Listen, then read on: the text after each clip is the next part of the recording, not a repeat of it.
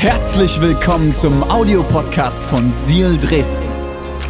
Wenn du Fragen hast oder den Podcast finanziell unterstützen möchtest, dann findest du uns auf sealchurch.de.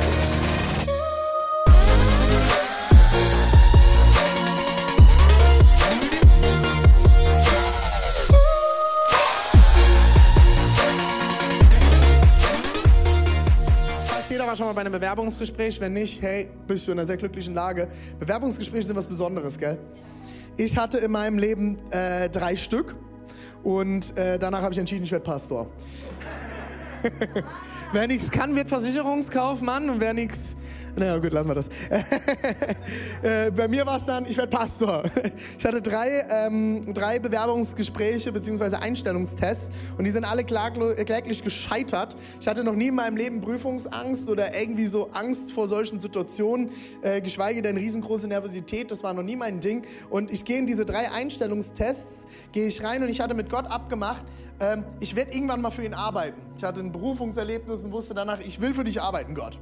Und das Problem war, dass ich noch nicht wusste, was. Weil alle Pastoren, die ich kannte, waren jetzt nicht so mein Geschmack.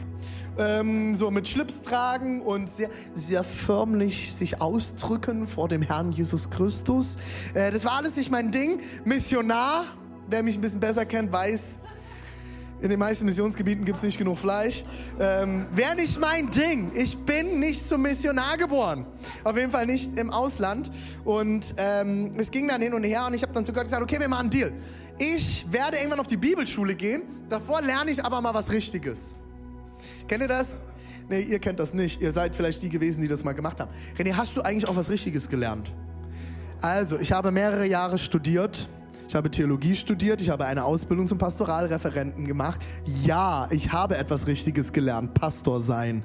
Ähm, das ist nämlich auch ein größerer Ausbildungsprozess. Nur mal so am Rande. Aber ich habe damals auch noch so gedacht, gesagt, machst du vorher noch was Ordentliches, machst eine Ausbildung und zwar so, dass du auch ein gutes Ausbildungsgehalt kriegst und dann später die Bibelschule finanzieren kannst.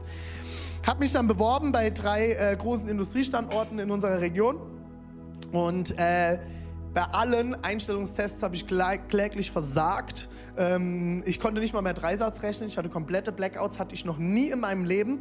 Und nach dem dritten Gespräch hatte ich dann einen Anruf gekriegt von einer äh, Pastorin, ob ich bei ihnen eine Ausbildung zum Pastor machen möchte. Und da hat dann mein Weg in den pastoralen Dienst begonnen.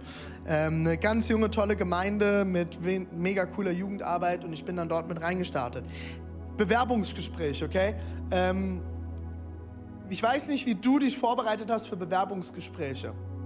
Aber ich glaube, die wenigsten Leute würden in ein Bewerbungsgespräch reingehen und sagen, ich erzähle Ihnen mal als allererstes alles, was ich nicht kann.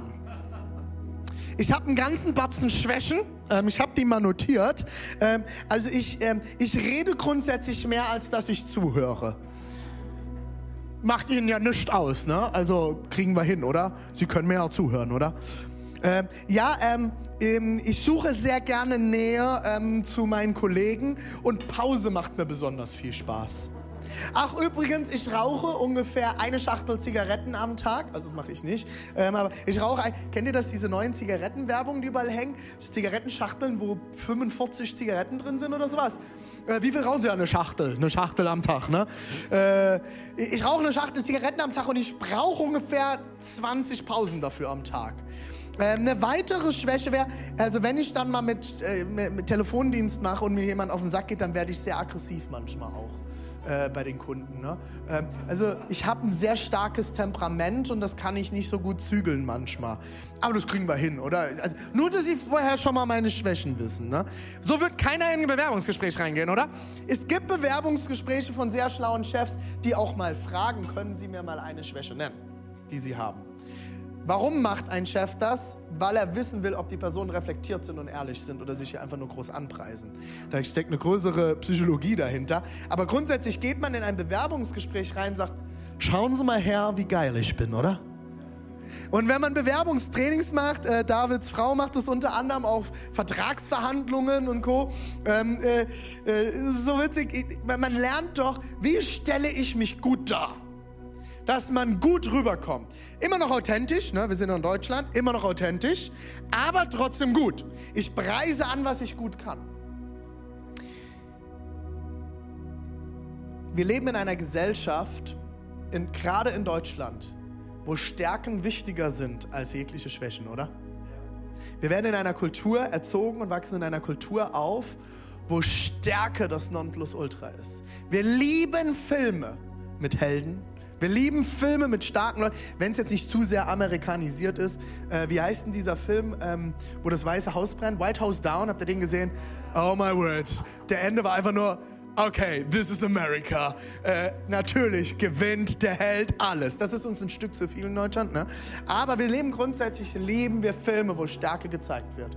Oder? Stärke. Äh, einer meiner Lieblingsfilme ist, ähm, der mit dem Wolf tanzt. Der Typ hat Stärke bewiesen, oder? Mel Gibson über Jahre alleine, oder? Oder wie heißt dieser Film mit Wilson hier? Wilson? Äh, der, ähm, der, der strandet, der Typ hier. Castaway. Das ist der, der Typ hat Stärke bewiesen, oder? Der dreht zwar zwischendurch mal kurz durch und redet mit einem Volleyball, der Wilson heißt, aber er hat Stärke bewiesen und er schafft es bis zum Schluss. Wir leben in einer Kultur der Stärke. Ich habe euch einen Vers mitgebracht für heute aus dem Römerbrief. Römer 7, Vers 21. Ich mache also ständig dieselbe Erfahrung. Das Gute will ich tun, aber ich tue unausweichlich das Böse. Jesus, ich danke dir, dass du gut bist. Ich danke dir, dass du Gutes bereit hast, dass du Gutes tun willst in uns, an uns, durch uns. Und ich bete jetzt, dass du uns sensibel machst auf das, was du sagen willst. Jesus, wir segnen unsere Städte, wir segnen Leipzig auch nach den Krawallen in dieser Nacht. Wir segnen unsere Politiker mit Weisheit in dieser Phase, das Gute zu tun, das Gute zu sehen, mit dem Geist der Unterscheidung und Weisheit, Jesus. Jesus, so eine crazy Season, in der wir leben. Aber du hast einen Plan und du hast das Gute bereit. Wir verehren dich. Bereite unser Herzen jetzt vor für das, was du zu sagen hast. Amen. Amen. Vielen Dank, Josua. Vielen Dank, Adrian. Hey Leute. Was eine verrückte Zeit, in der wir leben, oder? In einer Woche so viel passiert.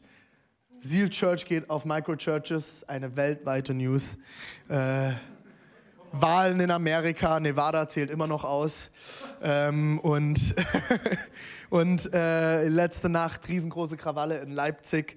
Hey, lass uns beten für unsere Obrigkeit, lass uns beten für die Leute, die Entscheidungen treffen. Auch jetzt bei den Krawallen in Leipzig. Ich ermahne uns alle Leipziger, beteiligt euch weise an den Diskussionen. Ich will nicht dafür bekannt sein, für eine dieser Seiten irgendwie Partei zu ergreifen. Wir leben in einem Land, wo wir, wo wir glücklicherweise Meinungsfreiheit und Religionsfreiheit haben. Und unsere Bundesregierung tut gerade alles dafür, diese zu schützen. Und äh, all diese ganzen Dinge, die gerade um uns passieren, Leute, wir sehen alle nur einen Bruchteil. Ich will nicht in den Schuhen stecken von Leuten, die Entscheidungen treffen und das komplette Ganze sehen müssen. Lasst uns für sie beten, lasst uns Hoffnung verbreiten, lasst uns sie unterstützen und lass uns nicht beteiligen an Gossiping und an Kurzschlussentscheidungen und auf Social Media irgendeinen Müll posten, weil wir denken, wir wüssten, was die richtige Entscheidung wäre. Einfach nur mal kurz als Randnotiz. Äh, gib mir bitte nochmal den Vers, ähm, Kira, äh, Römer 7, 21. Ich mache also ständig dieselbe Erfahrung. Ich äh, das Gute will ich tun, aber ich tue unausweichlich das Böse. Das schreibt Paulus im, im Römerbrief. Er schreibt das an die Gemeinde in Rom. Und es ist ganz, ganz wichtig. Warum ist Rom hier wichtig? Weil es der letzte Brief ist, den er schreibt. Und es ist der Brief, der sein Lebenswerk ist. Sein Ziel ist es immer, nach Rom zu kommen, die Gemeinde in Rom irgendwann zu besuchen. Alle Wegen führen nach Rom, auch für Paulus. Und er schafft es am Ende auch und wird auch dort sterben. Das wissen wir aus der Geschichte. Aber er schreibt an die Gemeinde in Rom und es ist eigentlich der einzige Brief, wenn ich mich nicht täusche, den er an eine Gemeinde schreibt, die er nicht persönlich kennt und auch nicht gegründet hat und auch nicht selber begleitet hat. Und er schreibt an die Christen in Rom. Eine befreundete Gemeinde für ihn. Eine Gemeinde, die für ihn das Ziel ist, irgendwann werde ich in Rom. Warum Rom? Weil Rom war das Headquarter der Welt. Es war das Weiße Haus der Welt. Es war das, wo alle drauf geschaut haben. Alle haben zu Cäsar geschaut. Alle haben nach Rom geschaut. Alle Entscheidungen sind in Rom gefällt und getroffen worden. Und er sagte, wenn ich irgendwann mal was bewegen will, als Christ, für Jesus, muss ich nach Rom. Weil dort werden die Fäden gesponnen. Und wahrscheinlich war er auch, äh, Paulus war ja so ein Dickschild ich werde Cäsar bekehren. Der wird sich, jedes Knie wird sich beugen. Auch des, des Cäsars. Und er schreibt an diese Gemeinde, um Beziehungen aufzubauen. Und in diesem Brief hat er alles reingepackt. Wenn du irgendwas über die Theologie von Paulus wissen willst, schau einfach nur in den Römerbrief, dort findest du alles, was wichtig ist. Alles, was für ihn wichtig war, findest du im Römerbrief. Und so findest du auch diese Textteile, und das ist ein längerer Abschnitt, könnt ihr mal lesen, Römer 7 und 8, einer, der, also einer meiner absoluten Lieblingsbibelkapitel, weil da so viel drin steckt. Die sind so gehaltvoll. Da steckt das komplette Evangelium an so vielen Stellen, steckt in diesen zwei Kapiteln äh, im Römerbrief drin. Und er, er, startet, ähm, das Kapitel ist ein bisschen länger, äh, er startet relativ schnell rein und ein Vers habe ich rauskopiert mit, ich mache also ständig dieselbe Erfahrung. Äh, er, er, redet ihnen und sagt ihnen, ich, Paulus, mache eine Erfahrung in meinem Leben. Immer wieder und immer wieder und immer wieder. Ich will das Gute tun. Ich, sag's mal mit meinen Worten, ich reiße mir den auf um das Gute zu tun. Ich will es hinkriegen. Ich will es endlich schaffen. Aber ich tue unausweichlich das Böse. Ich bekomme es immer wieder nicht hin. Ich bin schwach. Jetzt überleg dir, du schreibst einen Brief an eine Gemeinde, die du irgendwann mal besuchen willst und vielleicht sogar zum Predigen mal eingeladen werden willst vielleicht mal das Podium bekommst, um zu reden. Und du schreibst ihnen äh, im siebten Kapitel schon, also siebtes Kapitel, die, der Brief war ja nicht in Kapitel aufgeteilt, Paulus ist nicht hingegangen und hat seinen Brief in Kapitel und Verse eingeteilt. Das wäre echt weird, oder? Äh, äh, das ist schon mal ein Liebesbrief in Kapitel und Verse eingeteilt. Überschrift, René sagt Danke. René liebt Deborah. genau. An der Stelle soll ich übrigens alle ganz lieb grüßen von meiner Frau, die ist im Pavillon der Hoffnung, das ist unser Familienstandort in Leipzig. Und auch von Dana, auch an alle Hallenser. Dana hat noch Urlaub und lässt euch alle ganz, ganz lieb grüßen. Äh, genau, man teilt das ja nicht einfach auf in Kapitel und Verse. Es war ein aneinanderhängender Brief. Und relativ am Anfang noch des Briefes, das siebte Kapitel, der äh, Römerbrief ist lang, äh, schreibt er erstmal rein, ach übrigens, nur dass ihr Bescheid wisst, ich krieg's nicht hin. Ich schaff's nicht nur mal für das Bewerbungsgespräch jetzt hier in Rom, ich schaff's nicht. Ich tue unausweichlich, also lest mal den, den Vers, unausweichlich das Böse. Ich stelle mir vor, wie das Ältestenteam zusammenkam. Sollen wir den einladen? Äh, oder wie man im Rheinland sagen würde, wollen wir einen reinlassen? Wir haben ja bald, was haben wir heute? Achte. In drei Tagen ist Karneval. Hello, Alaf. Ich komme aus der Karnevalsgegend. Äh, unausweichlich das Bild. Wollen wir, wollen wir den reinlassen? Soll der bei uns predigen? Also wir haben ja viel Gutes von ihm gehört, aber wenn er schon selber zusagt, äh, selber schon sagt, er, er kriegt es nicht hin. Hm, hm, ich weiß es nicht. Kingdom Logic ist unsere Predigtserie. Kingdom Logic, Reich Gottes Logik. Die Logik des Reich Gottes. Und die Grundidee dieser Predigtserie ist, die Logik des Reich Gottes ist eine andere als unsere Logik. Ich habe letzte Woche die Predigt äh, überschrieben gehabt damit, dass wenn du, äh, wenn du gibst, wirst du bekommen. Ja. Wer gibt, wird bekommen. Unsere Welt lehrt uns, Geiz ist geil. Ja. Mediamarktwerbung. Kriegen wir eingehämmert in unseren Schädel. Geiz ist geil. Behalte alles für dich. Spare, spare, spare, würde der Schwab sagen spare, spare, spare, spare, schaffe, schaffe, Häusle baue und dann alles schön spare, gell? Weil wenn man stirbt, da muss man ein gutes Konto hinterlassen. Für wen auch immer. Damit sich dann die Erben darum schlagen können. Spare, spare, spare. Kingdom Logic heute habe ich überschrieben mit in der Schwäche liegt die Stärke. Unsere Welt sagt uns, sei stark, krieg alles hin, sei der Beste, sei der Sieger oder? Gerade wir Deutschen, es gibt ja keine Treppchen, oder? Schon, schon mal aufgefallen beim Fußball oder Formel 1 oder sonstiges? Für Deutsche gibt es keine Treppchen. Es gibt nur den ersten Platz. Entweder wir gewinnen oder wir verlieren, oder? Beim Fußball, Weltmeisterschaft, zweiter Platz, so oft. Was? Zweiter Platz? Wir haben verloren. Wir feuern den, wir, wir, wir feuern den Trainer. Raus mit dem. Zweiter Platz, seid ihr wahnsinnig. Zweiter Platz in der Weltrangliste gegen alle den zweiten Platz. Ihr seid doch wahnsinnig. Brasilien gewinnt gegen uns. Raus. Wir sind Sieger, oder? Das liegt tief in unserer Kultur drin. Es liegt sehr tief in unserer Kultur drin. Äh, schon mal afrikanische äh, Fußballmannschaften dort gesehen? Ich liebe es in Afrika. Wir feiern. 15. Platz, wir feiern, wir durften mitmachen. Ist das gut? Und wir feiern, dass wir geil gespielt haben, dass wir Spaß hatten auf dem Platz. Ich habe das geliebt in Südafrika, diese Kultur. Ich habe das geliebt. Unsere deutsche Kultur ist so getrieben von Gewinnen und Erfolg. Und Leute, jetzt pass auf, das ist nicht verkehrt. Die Frage ist, wie gehen wir damit um? Ich finde es interessant, die Bibelstelle habe ich jetzt gar nicht rausgesucht, fällt mir gerade ein, kleine Anekdote, spontan. Äh, gibt die Stelle, wo die Jünger äh, diskutieren miteinander, wer ist eigentlich der Größte unter uns? Wer ist besser? Wer schafft es? Wer ist der Beste? Steckt tief in uns Menschen drin. Wir wollen siegen, wir wollen gewinnen. Was sagt Jesus, als er dazu kommt? Als ich die Bibelstelle das erste Mal gehört habe, habe ich gedacht, was würde ich denn sagen? So, Uschi, es geht nicht darum, wer der Beste ist. Auch wenn der David manchmal besser ist, du bist auch manchmal besser. Es geht nicht immer darum, wer der Beste ist. Es geht nicht darum, wer der Beste ist. Kennt ihr das? Christliche Fußballspiele, die immer so lange gespielt werden, bis es unentschieden ist?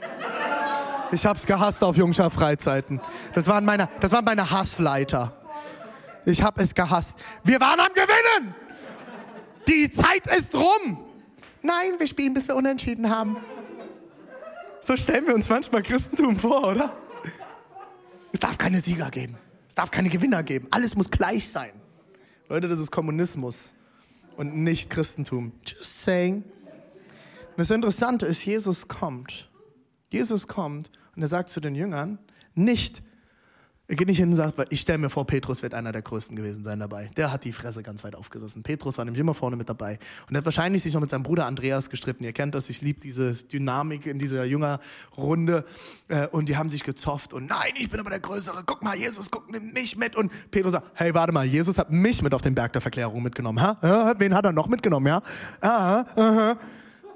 Und dann ging das rund. Und Jesus kommt rein und guckt die Jungs nur an und sagt, ey Jungs, Wer der Größte unter euch sein will, der soll der Diener aller sein. Mic drop, oder? Und ich stelle mir so vor, Jesus kommt rein. Ach übrigens, wer der Größte unter euch sein will, soll aller Diener sein. Tschüss. Und alle stehen da so, hä? Und Petrus und Andreas, ja, äh, äh, äh, alle Argumente am Arsch. Äh, äh, Wie? Also, Füße waschen? Diener? Für die war Diener noch ein Begriff. Die hatten Diener. Jetzt soll ich allen dienen? Ich will mit uns heute reingehen, warum ich glaube, dass Schwäche eigentlich eine riesengroße Stärke ist. Und dass Schwäche und Stärke immer so miteinander einhergehen. Und dass die Bibel sagt, dass in unserer Schwäche eigentlich unsere Kraft liegt. Und ich habe dafür fünf Punkte. Mein erster Punkt ist, kenne deine Schwächen. Kenne deine Schwächen. Wie ich vorhin erklärt habe, wir sind aufgewachsen in einer Kultur, wo Stärke das Wichtigste ist. Wir denken immer, wir müssen unsere Stärken kennen und in sie investieren und unsere Schwächen verstecken, oder? Niemand darf mitkriegen, wo meine Schwächen liegen. Niemand darf mitkriegen, was meine Begrenzungen sind. Niemand darf mitkriegen, wo ich Sünde in meinem Leben habe. Wie viele Ehepaare kämpfen in unserer Kirche mit ihrer Sexualität, aber trauen sich niemals darüber zu reden? Warum sage ich das? Weil ich einige begleitet habe. Leute, wir verstecken unsere Schwächen, auch gerade als Christen. Und wir haben so eine moralisch starke Kultur aufgebaut in Kirchen, dass wir denken, wir dürfen keine Schwäche zeigen als Christen. Und ich will das an dieser Stelle mal sagen. Ich kenne die Schwächen dieser Kirche.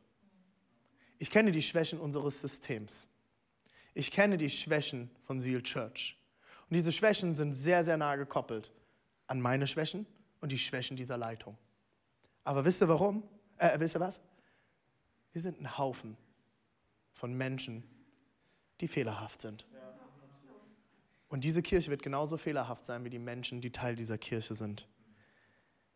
Ich glaube, es ist genauso wichtig, dass du deine Schwächen kennst, wie du deine Stärken kennst. Ich würde sogar noch weitergehen, und das ist mein Punkt 2. Nimm deine Schwächen an. Sie gehören zu dir. Sie gehören zu dir. Sie machen dich genauso aus wie deine Stärken. Sie sind genauso ein Teil von deiner Persönlichkeit wie deine Stärken. Schwächen sind normal. Sünde ist auf diesem Planeten normal. Keiner wird ohne Sünde sein. Wie sagt Jesus das zu den, Jüng zu den Jüngern und den, äh, den Leuten, die die Steine werfen wollten auf die Frau, die Ehebruch begangen hat? Wer, den, wer ohne Sünde ist, werfe den ersten Stein. Es ist normal. Wir leben in einer Welt voll Schwäche. Gott hat dich auch mit deinen Schwächen und deinen Begrenzungen geschaffen. Und wisst ihr was? Gott wundert sich nicht darüber. Gott sitzt nicht auf seinem Thron und sagt, oh Uschi, really? Du weißt doch Bescheid. Da haben wir doch drüber geredet. Na super. Weil der ist, äh, Uschi ist Gott, spricht sächsisch. Na super. Super. Ehrlich, Uschi. Ja, hallo?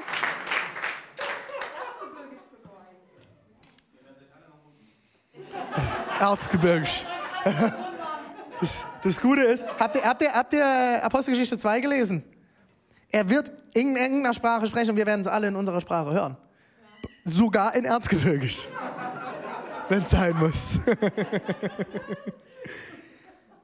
Gott ist nicht verwundert über deine Schwäche und über deine Sünde. Null. Der sitzt wahrscheinlich eher sogar da und nimmt sein Glas und stößt mit Jesus an. Ha! Und genau deswegen alles richtig gemacht, oder? Hast du gesehen, die Uschi hat's wieder verkackt. Was ein Glück, bin ich ans Kreuz gegangen. Prost, Vater. Ja, stell dir mal vor. Stell dir mal vor, Jesus wäre ans Kreuz gegangen und wir wären alle frei von Sünde. Dann wird Jesus da stehen und wird seinen Vater angucken und sagen, Alter, für was habe ich denn den Scheiß gemacht? Ja, jetzt doch mal ganz ehrlich, wir denken, wir müssen komplett fehlerfrei sein und alles hinkriegen. Dabei sagt Jesus, warum? Ich habe doch den Preis dafür bezahlt. Ja, wir wollen streben und wir wollen daran arbeiten, wir wollen an uns arbeiten und wir wollen Sünde ablegen. Aber hey, jedes Mal, wenn wir Sünde begehen und oh, wir sind so schlecht. Kennt ihr das in Gemeinde, wo am Abendmahl, man muss so lange sich schlecht fühlen, wie es nur geht, bis man zum Abendmahl gehen kann, weil da man da was bekennen konnte? Der, dem viel zu vergeben ist, der wird viel Vergebung erleben. Wir sind alle voll mit Sünde. Jeder kommt als Sünder und dadurch, dass Jesus am Kreuz gestorben ist, schaut er unsere Schwäche an und er schaut uns an und im Neuen, in der Offenbarung heißt, er schaut die reine Braut an. Er sieht nicht die Braut mit dem zerfetzten Brautkleid. Die Braut ist die Kirche. Geh dir mal die Kirchen anschauen in unserem Land. Und wir fangen bei uns an. Wir haben kein schönes Kleid an. Das ist voll mit Runzeln und Flecken und dreckig und hässlich. Weil wir nicht perfekt sind. Das Kleid besteht aus den einzelnen Personen. Und angefangen mit mir. Und Gott schaut es an durch den Tod von Jesus Christus und er sieht die weiße, reine und schöne Braut. Und wir denken, wir müssen so tun, als wären wir die reine und weiße Braut. Und Jesus, ich glaube, das sind die Momente, wo Gott im Himmel sitzt und sagt, was machst du denn jetzt schon wieder von Schauspiel? Ernsthaft? Oh, ich kann es mir nicht angucken. Hast du gesehen, Jesus? Die machen schon wieder so einen Affentanz. Und spielen ein auf christlich.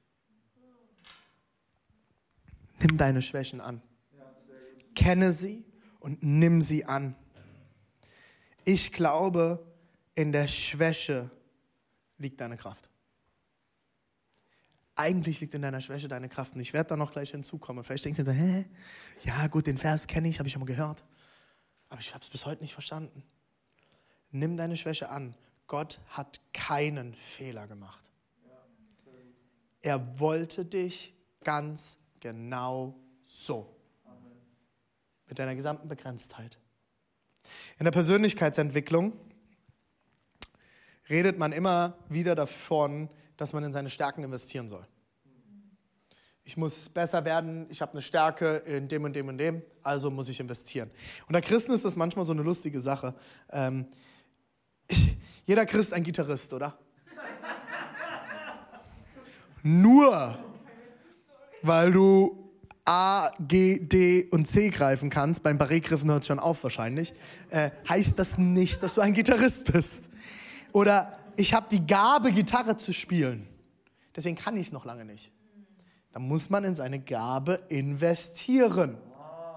Ich predige seit 14 Jahren und bis heute bilde ich mich im Predigen fort. Ich lese Bücher zum Predigen, ich schaue mir Podcasts an, ich predige andere Predigen, ich arbeite an meinen Predigen. Ich muss daran arbeiten, auch wenn ich welche Gabe dazu habe. Wir lernen das, in unsere Gaben zu investieren. Ich dachte ganz lange, ich muss in meine Stärken investieren und meine Schwächen eliminieren. Kennt ihr das? Ich habe meine Schwächen in meinem Leben, weg damit, raus, verschwinde aus meinem Leben. Ich muss es rausschmeißen.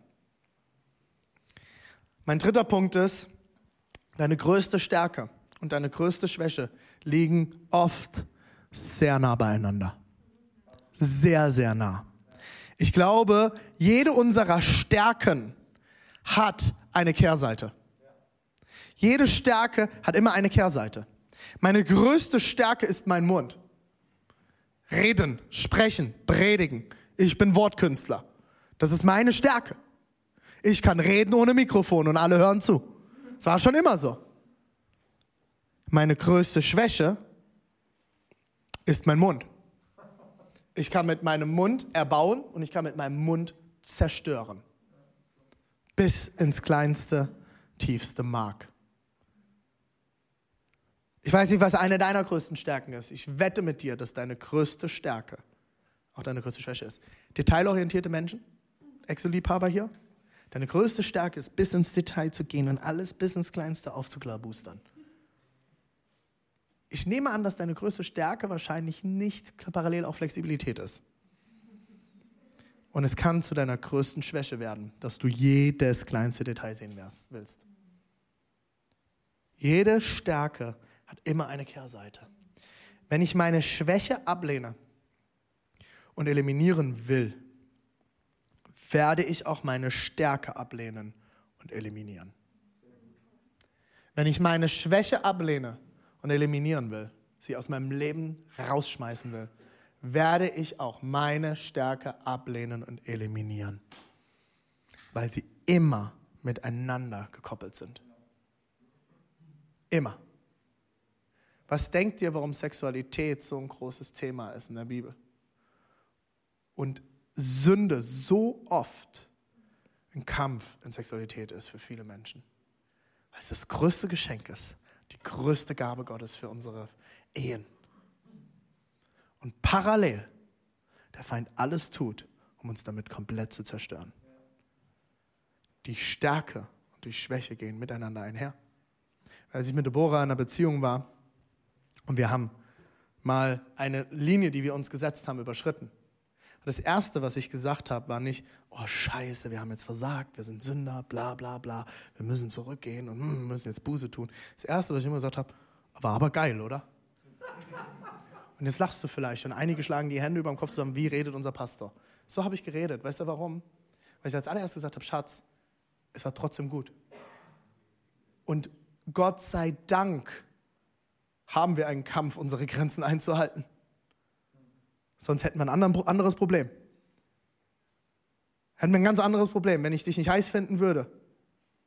Und wir haben es genossen. Und jetzt können wir trotzdem sagen, okay, danke Jesus, es war schön. Schritt zurück. Schritt zurück. Ich bin an dieser Stelle schwach geworden, obwohl ich gesagt habe, ich möchte diesen Schritt jetzt noch nicht gehen. Aber das ist nicht schlimm, weil da steckt eine Stärke drin. In Sexualität liegt eine Stärke und etwas Gutes, was Gott bereit hat.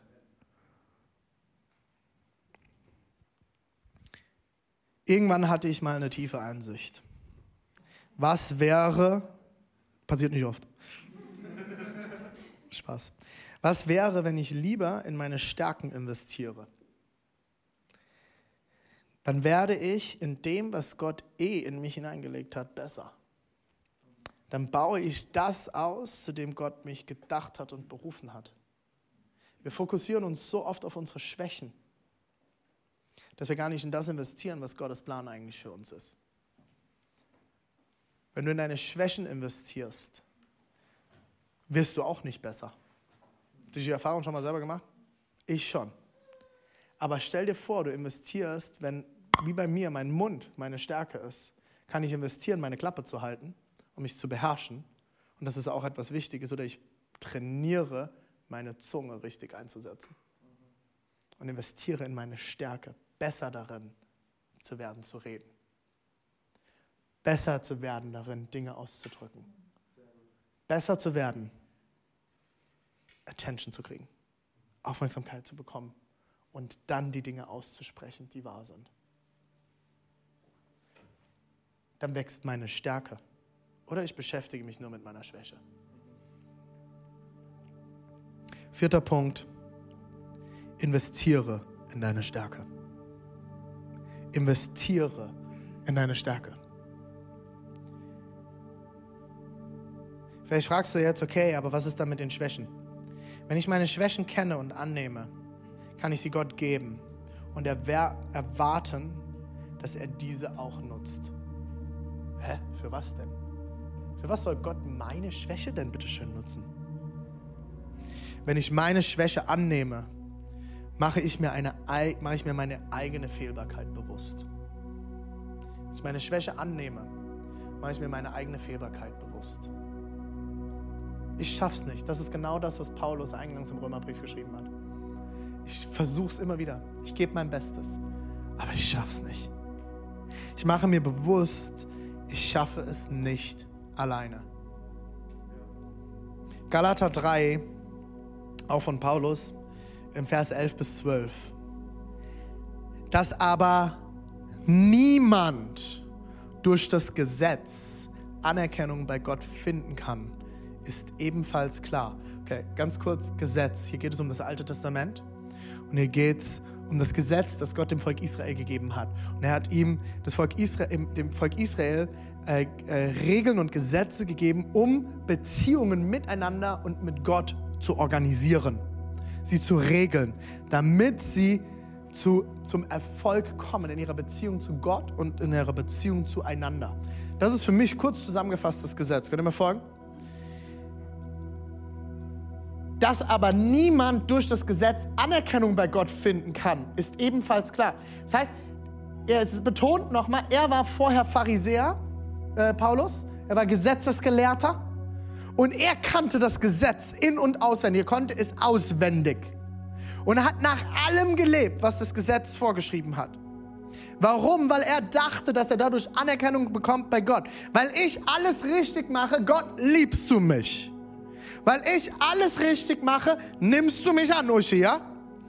Wenn ich alle Antworten habe, alles richtig mache, dann bekomme ich von dir die Anerkennung, oder? Dass aber niemand durch das Gesetz, durch das Einhalten von Gebote, durch das alles richtig machen, Anerkennung bei Gott finden kann, ist ebenfalls klar. Ist das klar? Ist das klar bei uns in der Kirche? Du kannst nicht durch alles richtig machen Anerkennung von Gott bekommen.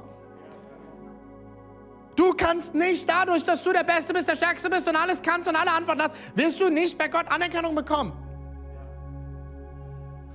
Denn in der Schrift heißt es an einer anderen Stelle, nur der wird Gottes Anerkennung finden und leben, der ihm vertraut.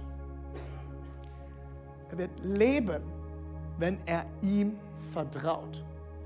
Das Gesetz aber fragt nicht nach dem Glauben. Hier gilt, nur wer seine Forderungen erfüllt, wird leben. Geh nochmal, bleib nochmal da. Das Gesetz, Gebote fragen nicht nach dem Glauben. Aber, äh, äh, denn hier gilt im Gesetz, nur wer seine Forderungen erfüllt, wird leben. Das ist das, was das Gesetz fragt. Das ist das, was das Gesetz fragt, oder? 2. Korinther 12, 9 bis 10 schreibt Paulus weiter anderen Brief an die Gemeinde Korinthen. Ich finde es so gut. Aber er hat zu mir gesagt, meine Gnade ist alles, was du brauchst.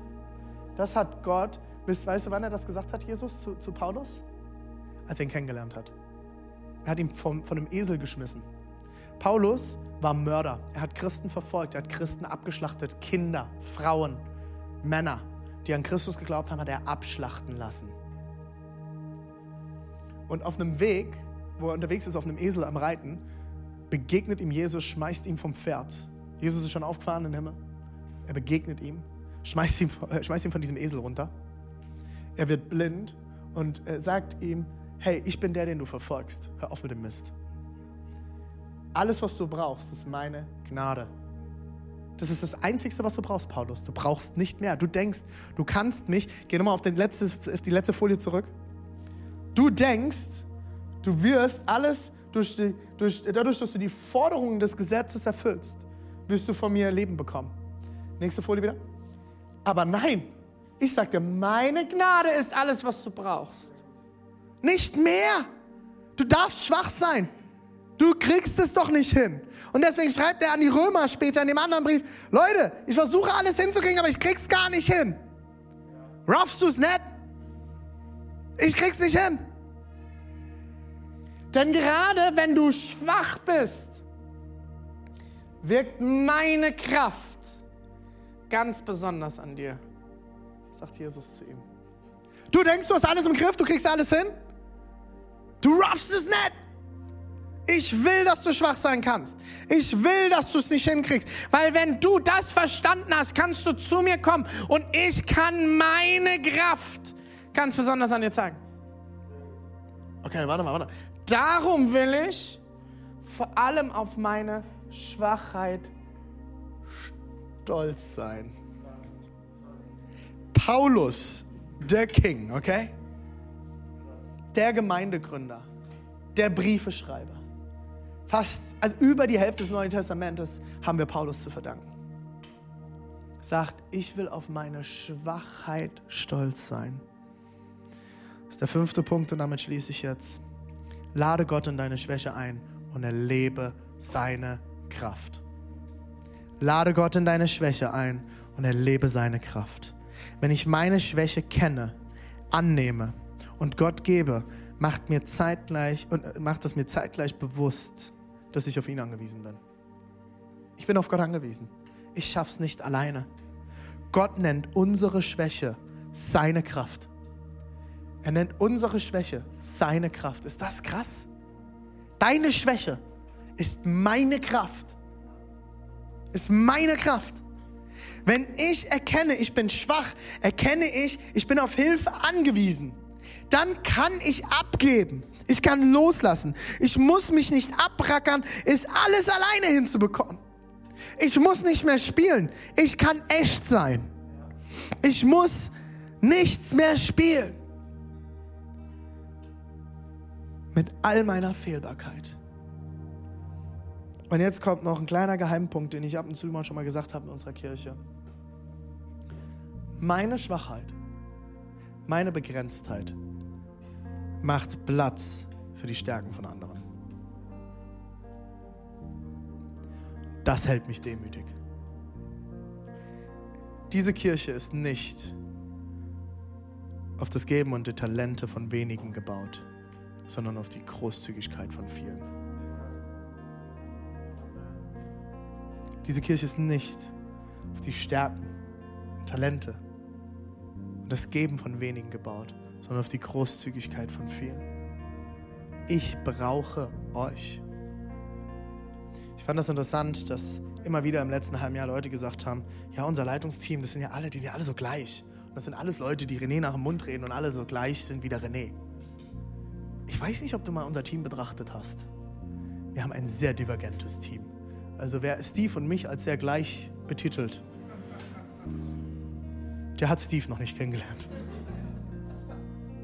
Wir haben ein sehr, sehr unterschiedliches Team mit sehr, sehr unterschiedlichen Menschen. Wisst ihr warum? Ich kenne meine Schwächen.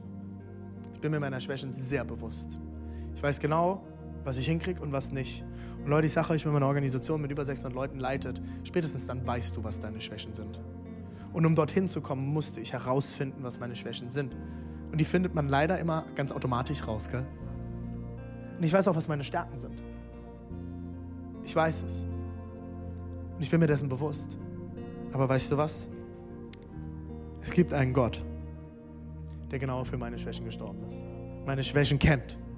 Und deswegen schreibt Paulus im Galaterbrief 2, Vers 20, darum lebe nicht mehr ich, sondern Christus lebt in mir. Ist das gut?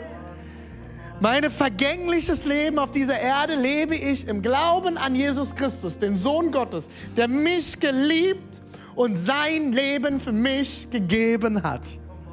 Das ist darauf, worauf diese Kirche gegründet ist. Das ist das, worauf mein Leben gegründet ist, meine Familie gegründet ist, meine Ehe. Meine Ehe ist ein Haufen von zwei Leuten, die ziemlich viele Schwächen haben. Und in der Ehe kommt alles raus. Da kommt alles raus. Du schauspielerst noch? Hey, wenn du nicht aufhören willst damit, heirate bitte nicht. Weil in der Ehe kannst du die Maske nicht mehr verstecken. Das geht nicht, das funktioniert nicht, da kommt alles raus. Alles, alles, alles, alles, alles. Wenn du jetzt auch denkst, in der Beziehung, ich halte mal ein paar Sachen zurück, heirate nicht. Spätestens da wird alles rauskommen. Und das ist so gut, weil erst wenn alles auf dem Tisch ist, hat Gott die Chance an mir zu arbeiten und ich kann erkennen, darum lebe nicht mehr ich, nicht mehr ich allein, sondern Christus lebt in mir. Er hat alles bereit, er lebt in mir. Zusammengefasst, kenne deine Schwächen. Nimm deine Schwächen an. Sie gehören zu dir. Deine größte Stärke und deine größte Schwäche liegen oft sehr nah beieinander. Investiere in deine Stärke und lade Gott in deine Schwäche ein und erlebe seine Kraft. Lade ihn ein. Lass uns eine Kirche sein mit voll von Schwäche.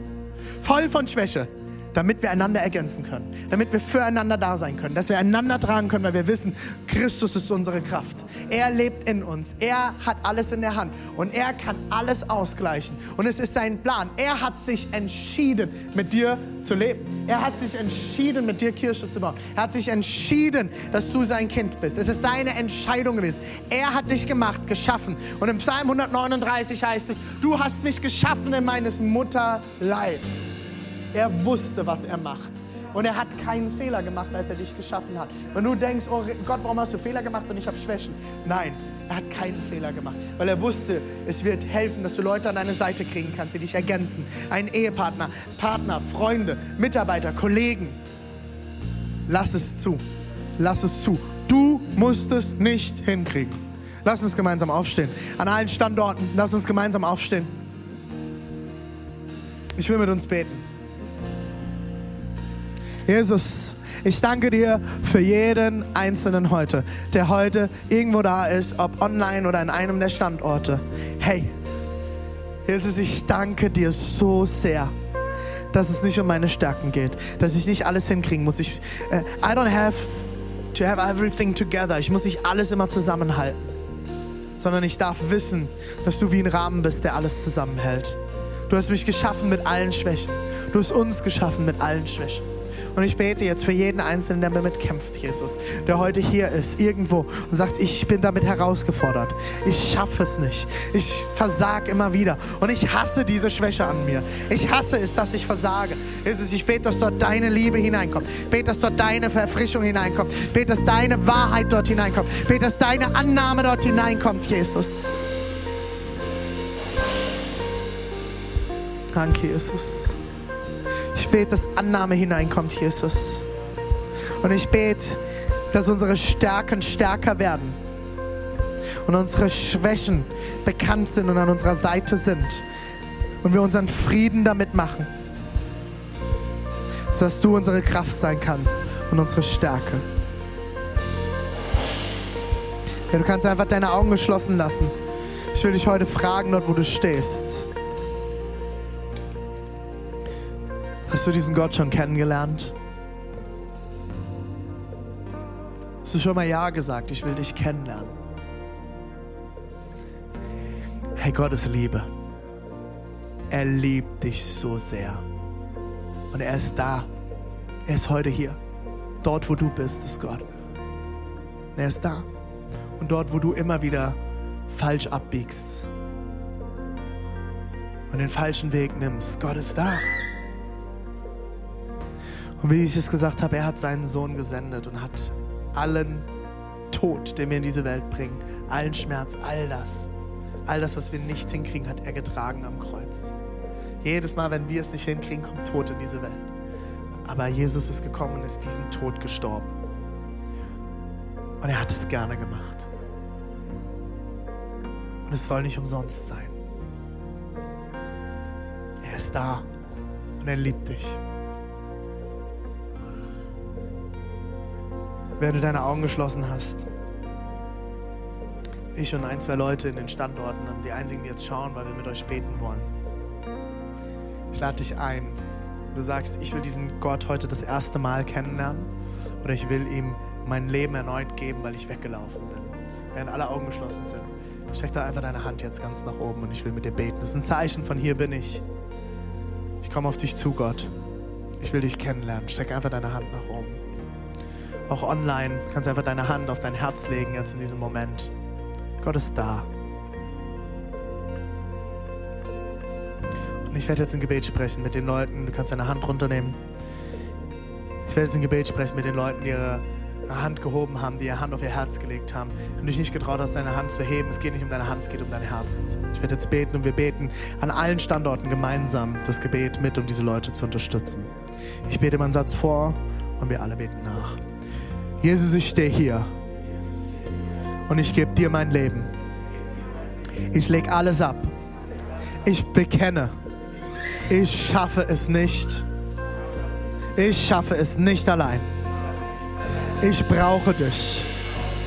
Heiliger Geist, komm in mein Leben. Erfülle mich mit deiner Kraft, mit deiner Nähe, mit deiner Liebe. Ich will dir nachfolgen bis an mein Lebensende. Amen. Amen. Hey, wenn du dieses Gebet mitgebetet hast, wenn du an einem unserer Live-Standorte bist, die Gastgeber stehen nachher an der Tür und verteilen Bibeln. Du kannst dir gerne eine Bibel mitnehmen. Wir wollen, dass du Gott mehr kennenlernen kannst über sein Wort. Wenn du online äh, dieses Gebet mitgebetet hast, das erste Mal oder wiederholt, äh, jetzt wird ein Link eingeblendet, da kannst du draufgehen und kannst dein, deine Daten da lassen. Wir würden dir gerne eine Bibel nach Hause schicken. Lass uns jetzt gemeinsam nochmal sehen.